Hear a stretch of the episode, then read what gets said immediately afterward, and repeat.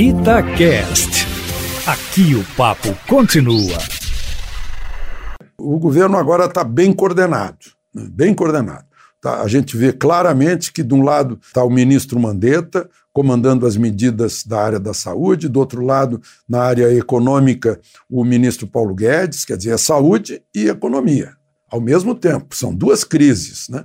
E no meio, na logística, o ministro Tarcísio, e coordenando o, o ministro do Gabinete Civil, né? e, e, acima de tudo isso, o presidente, se entendendo muito bem com o presidente da Câmara, presidente do Senado, presidente Supremo, porque depende de todo mundo.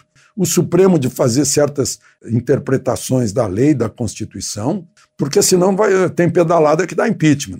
A Câmara e o Senado autorizando medidas que vão tocar no orçamento, para que o governo possa agir nessa emergência, ajudando as pessoas que estão ficando desempregadas, os autônomos, que são milhões, e que o trabalho deles é absolutamente necessário e essencial. Vejam só o pessoal da agricultura produzindo alimentos, frutas, legumes, o nosso pão, o arroz, o feijão, o milho, a carne, o leite, isso não chega à nossa mesa de mágica.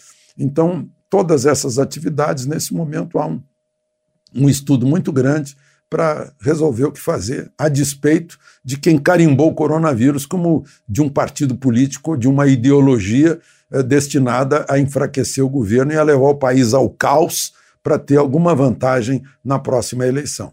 O nome disso não é, é sensatez, é, não é razoabilidade e muito menos patriotismo. É o contrário. É oportunismo num momento de dificuldade, de dificuldades do país. De Brasília, Alexandre Garcia.